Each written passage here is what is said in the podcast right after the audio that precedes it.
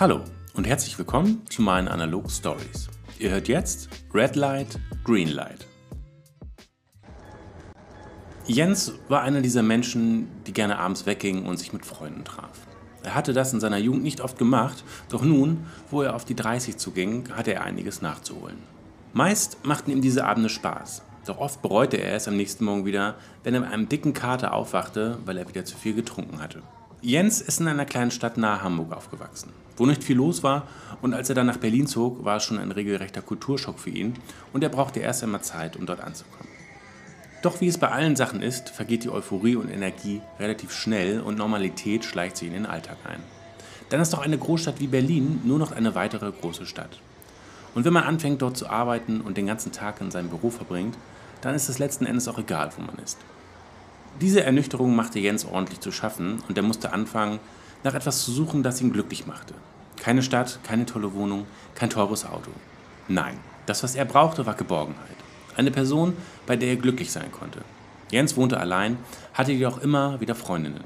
Auf Dauer funktionierte es nie lange mit einer und so war er größtenteils allein.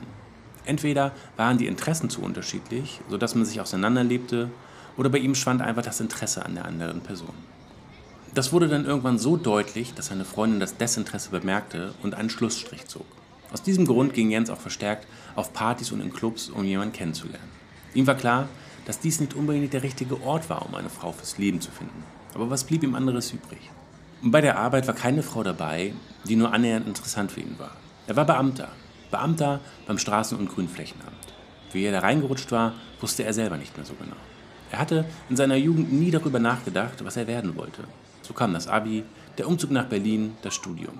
Und dann kannte einer seiner Freunde irgendwen, der irgendjemanden kannte, und schon hatte er bei der Stadt Berlin einen Job, der gutes Geld und geregelte Arbeitszeiten hatte.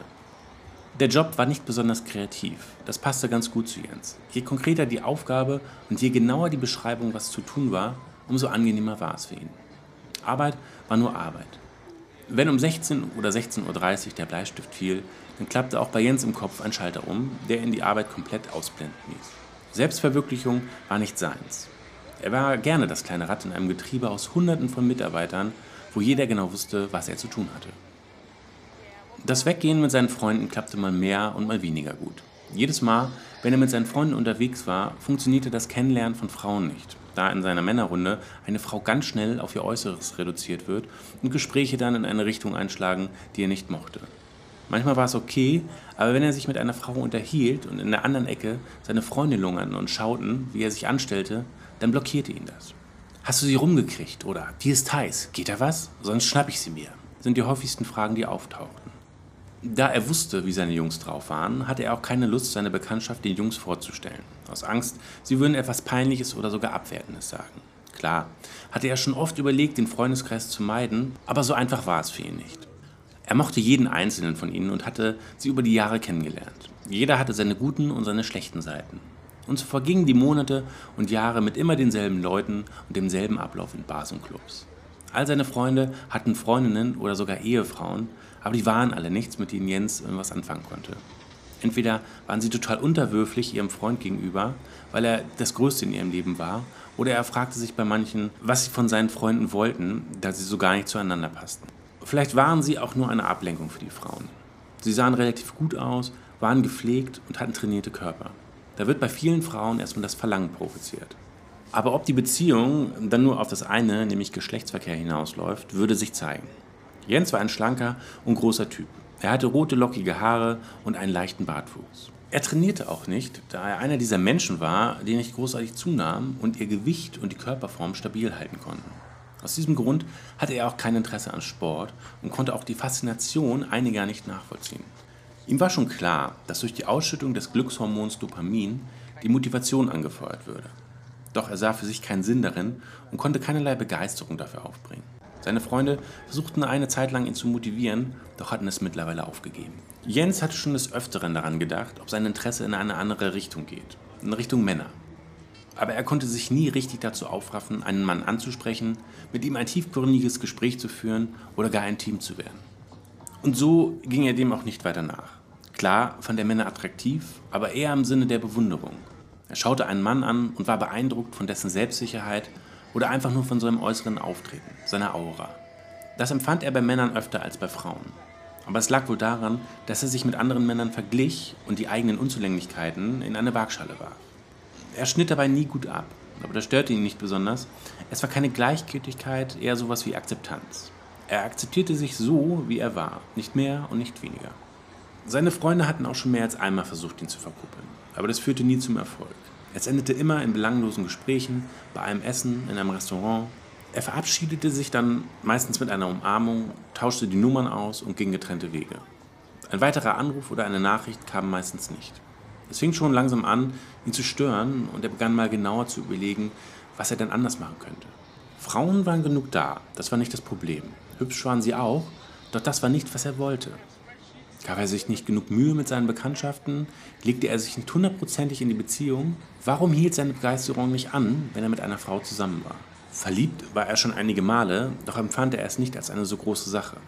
Er ging eher rational an die Sache ran und freute sich, eine Freundin zu haben. Er fing an, Dinge allein zu unternehmen, um zu schauen, was alles passieren könnte. Klar, es ist immer unangenehm, irgendwo allein hinzugehen, zum Beispiel ins Restaurant oder ins Kino, aber er probierte es aus. Jedoch merkte er schnell, dass das nicht seine Art von allein weggehen war, wie er es sich vorstellte. Bars und Clubs waren nun in der Reihe, wo es nicht offensichtlich war, wenn man alleine durch die Gegend pirschte. In Bars versuchte er sein Glück am Tresen und geriet das ein oder andere Mal in die Verlegenheit, in den Armen einer überarbeiteten und verzweifelten Mitvierzigerin zu landen, die ihm nach dem Sex weinend ihre ganze traurige Lebensgeschichte erzählte. Nichtsdestotrotz versuchte er sein Glück weiter in Bars. Er hatte eine, zu der er letzten Endes immer wieder zurückkehrte. Es war die Kim Bar in der Brunnenstraße. Eines Abends beobachtete er eine Gruppe von jungen Frauen, alle so Anfang 30, die wohl einen Junggesellenabschied feierte. Die Braut stand immer ganz im Fokus. Sie hatten alle Prinzessinnenkostüme an. Die Dame des Abends hatte ein rosa Kleid an und die anderen Mädels waren ganz in weiß mit den gleichen Outfits unterwegs. Sie waren alle gut gelaunt und schon ordentlich angetrunken. Aber sie waren nicht unangenehm, so wie es solche Frauengruppen meistens an sich haben. Irgendwelche Kuss- oder Saufspiele mit Männern, die sie noch nie gesehen haben und wohl auch nicht wiedersehen würden, gab es nicht. Sie lachten, unterhielten sich und tranken entspannt einen Sekt nach dem anderen. Jens Blick blieb bei einer blonden Frau hängen, die schon ein paar Mal zu ihm rübergeschaut hatte. Da passierte etwas, das Jens so noch nie erlebt hatte. Ihm wurde warm und er wusste nicht, was er machen sollte. Sowas kannte er von sich nicht. Es waren nur die Blicke, die ihn so aus der Bahn warfen. Normalerweise konnte er in solchen Momenten auf die Frau zugehen und sie ansprechen und dann kam eins zum anderen oder manchmal eben doch nicht. Er wollte sie anschauen, doch eine Schüchternheit kam in ihm auf, die er zum ersten Mal verspürte. Es vergingen ein paar Stunden und Jens war immer noch dabei, mit der Frau Blicke auszutauschen. Bis plötzlich die Frau in ihrem pinken Kleid rief: Weiter, Mädels, die Nacht ist noch jung. Woraufhin die anderen Mädels sofort reagierten und aufsprangen, um ihre Sachen zusammenzusuchen. Was sollte er jetzt auf die Schnelle machen? Er konnte nicht einfach rübergehen und sie ansprechen, dazu hatte er nicht den Mut. Zu seinem Glück rannte eine der Freundinnen noch schnell auf die Toilette, sodass er dort seine letzte Chance witterte, irgendwie Infos zu der Frau zu bekommen, die er die ganze Zeit schüchtern ansah. Er wartete ein paar Minuten und ging dann in Richtung Toilette, um sie abzufangen. Als sie aus der Damentoilette kam, lief sie direkt in die Arme von Jens. Er entschuldigte sich bei ihr und stellte sich vor, um irgendwie ein Gespräch aufzubauen. Sie hieß Coco und sagte, dass es kein Problem sei, sie aber jetzt schnell weiter müsse. Jens warf ein kurzes und verzweifeltes Warte, ich habe noch eine Frage hinterher, in der Hoffnung, dass sie stehen bleiben würde. Coco drehte sich zum Glück um und sagte, aber nur wenn es wirklich schnell geht. Jens erzählte ihr, dass ihm die blonde Freundin aufgefallen sei, die in der Gruppe dabei war und er gerne wissen wolle, in welchen Clubs oder Bars sie gerne geht. Coco lächelte Jens an und sagte, du bist aber süß. Meinst du Katrin? Jens Augen fing vor Freude an zu leuchten, als er ihren Namen hörte. Roter oder grüner? Was das bedeutet, musst du selber ausfinden. Ganz so leicht mache ich es dir nicht, sagte Coco und machte sich schnell auf den Rückweg zu den anderen Frauen. Jens stand einfach nur da und schaute ihr hinterher. Roter oder grüner? Was konnte das nur bedeuten? Er ging zu seinem Platz zurück. Die Junggesellengruppe war mittlerweile verschwunden und er trank sein Bier zu Ende aus. Als er sich auf den Weg machen wollte, da schlug die Antwort wie ein Blitz bei ihm ein die beiden Clubs der Berliner Volksbühne, der Rote Salon und der Grüne Salon. Nun wusste er, wo er in den nächsten Wochen hingehen und auf Katrin warten würde. Was für ein schöner Name, dachte er sich und ging im leichten Nieselregen zur nächsten Tram. In den nächsten Wochen verbrachte er immer wieder Zeit in den beiden Clubs und hielt Ausschau nach Katrin, aber vergebens.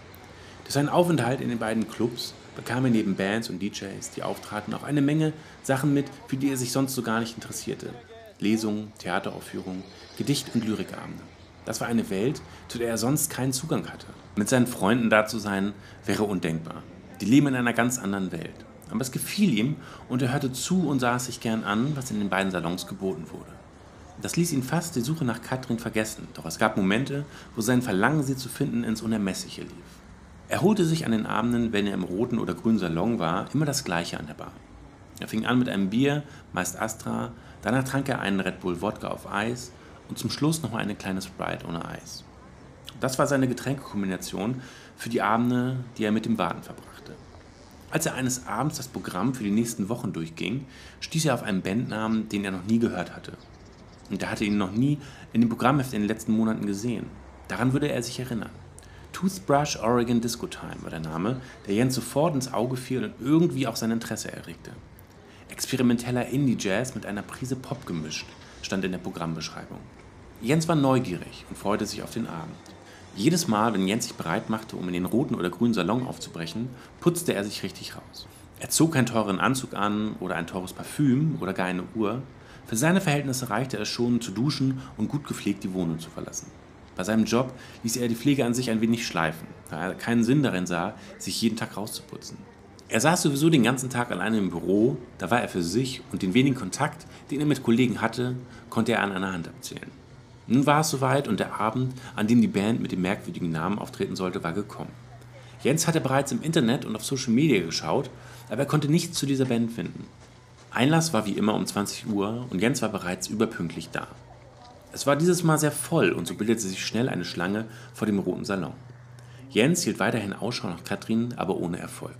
Irgendwas war heute Abend anders. Die Stimmung im Club oder seine Anspannung, die Band mit dem komischen Namen, den man sich nicht merken konnte, zu erleben. Als Jens dabei war, sich eine Wodka Red Bull Mische an der Bar zu holen, ging es los. Der Club verdunkelte sich und Qualm wurde auf der Bühne verteilt. Es kamen vier Personen auf die Bühne, die man noch nicht konkret erkennen konnte. Plötzlich erklang ein grelles Saxophon, das gleich darauf vom Schlagzeugbeat unterstützt wurde. Kurz darauf setzte ein Keyboard ein, das wie ein Kinderspielzeug klang. Die Band fing an zu spielen, aber man konnte immer noch nicht genau erkennen, wie die Musiker auf der Bühne aussahen. Das erste Stück war rein instrumental und der Sänger tanzte auf der Bühne herum. Eher Sängerin, da Jens erkennen konnte, dass sie ein Kleid trug. Als das zweite Lied begann, war es immer noch dunkel. Doch als es dann eine kurze Spannungspause hatte und wieder losdonnerte, gingen die Scheinwerfer an und man konnte die Band in ihrer vollen Pracht sehen. Voller Begeisterung rissen die Zuschauer die Hände hoch und begannen zu klatschen. Vor Applaus konnte Jens gar nicht die einzelnen Mitglieder der Band erkennen. Diese bestand komplett aus Frauen, die alle Kleider trugen. Und auf dem Gesicht trugen die vier Mitglieder irgendwelche japanischen Anime-Masken. Die Sängerin schob ihre Maske nun zum Singen nach oben.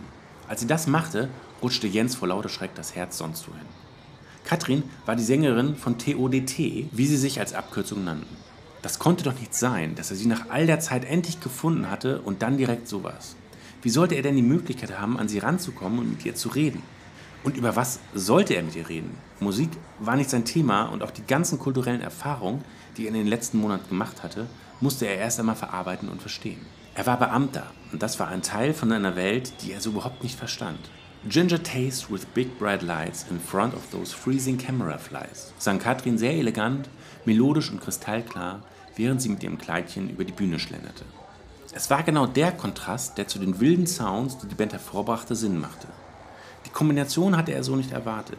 Er hätte nie erwartet, dass er Katrin unter diesen Umständen wiedersehen würde. Er hatte sich schon viel ausgemalt, aber diese Variante, die ihm hier und jetzt passierte, hätte er sich nicht vorstellen können. Er schaute sich das TODT-Konzert bis zum Ende an und holte sich dann irgendwann eine Sprite ohne Eis. Das Publikum war begeistert und so gab es eine Zugabe nach der anderen. Jens wartete ab, bis sich der ganze Trubel gelegt hatte. Die Band und auch Katrin kamen nach ihrem Auftritt in den Zuschauerbereich und unterhielten sich gefühlt mit allen Leuten, die da waren. Waren viele ihrer Freunde und Bekannten und auch die Mädels vom Junggesellenabschied sah er hier rumlaufen. Coco hatte er auch schon gesehen. Sie war die ganze Zeit an Katrins Seite. Man sah ihr den Stolz auf ihre Freundin an. Nun musste Jens überlegen, wie er es anstellte, sie alleine zu erwischen und sie anzusprechen, ohne dass er es vergeigte. Die Aufregung in ihm stieg ins Unermessliche. Je weniger Leute im roten Salon waren, desto mehr stieg auch seine Nervosität. Katrin hatte ihn auch noch nicht gesehen, da er sich am Ende des Konzertes an die Bar verkrochen hatte, um sie möglichst unauffällig zu beobachten. Es wurde spürbar leerer im Salon und die Band fing an, die Instrumente abzubauen. Katrin rollte gerade die Kabel zusammen, als Jens all seinen Mut zusammennahm und mit zwei Astra Bier zu ihr rüberging. Er weiß bis heute nicht mehr, was er zu ihr gesagt hatte, aber es schien zu funktionieren. Sie erinnerte sich an ihn und auch, dass ihre Freundin Coco ihr von ihm erzählt hatte. Sie verstanden sich auf Anhieb sehr gut und auch die Aufregung und Schüchternheit, die Jens gegenüber Katrin hatte, verflog etwas. Er konnte seine Blicke nicht von ihr lassen und je mehr sie ihm von ihr erzählte, desto größer wurde seine Faszination für sie. Dasselbe galt andersrum. Katrin wollte alles über seinen Beruf wissen und auch, wie er bisher gelebt hatte. Beide erlebten das komplette Gegenprogramm durch den anderen und genau das faszinierte beide so. Sie tranken ihr Bier aus und Jens half noch beim Aufräumen und Einladen des Equipments der Band. Auch mit den anderen Mädels aus der Band verstand er sich super und überlegte, ob er etwas für ihn Verrücktes machen wolle, wie zum Beispiel ihr Manager zu werden oder so. Es war sonst gar nicht seine Art, solche Gedanken zu haben und wild rumzufantasieren, aber Katrins Anwesenheit beflügelte ihn auf eine Weise und er tat es einfach. Als alles verpackt und verstaut war, gingen die beiden noch eine Runde um das Gebäude der Volksbühne und unterhielten sich über alles Mögliche. Auch wann sie sich das nächste Mal wiedersehen und weiterreden würden. Jens hatte ihr erzählt, dass er zu allen Veranstaltungen im grünen oder roten Salon auf sie gewartet, aber sie nie getroffen hatte. Sie war erstaunt. Dasselbe hatte sie auch gemacht, nachdem sie erfahren hatte, was Coco ihm für ein kleines Rätsel mit auf den Weg gegeben hatte. Bei ihr war es auch das gleiche erfolglose Erlebnis bis zu diesem Abend. Jens hatte nur eine Bitte, dass er nie wieder so lange darauf warten wolle, bis er sie wieder sieht. Das würde er nicht aushalten. Nein, das wirst du nicht, sagte Katrin und verabschiedete sich mit einem Kuss auf seine Wange.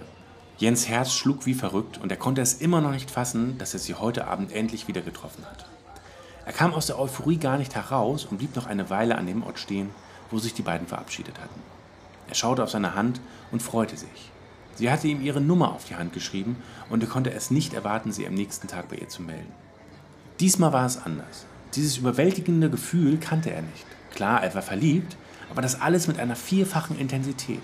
Diesmal klappte es, das spüre ich, dachte er sich hoffnungsvoll und sah die großen Buchstaben der Volksbühne im Mondlicht leuchten. Er summte eine Textzeile aus einem von Katrins Liedern immer und immer wieder. Red curled hair and butterflies, green red lights will vanish through the night.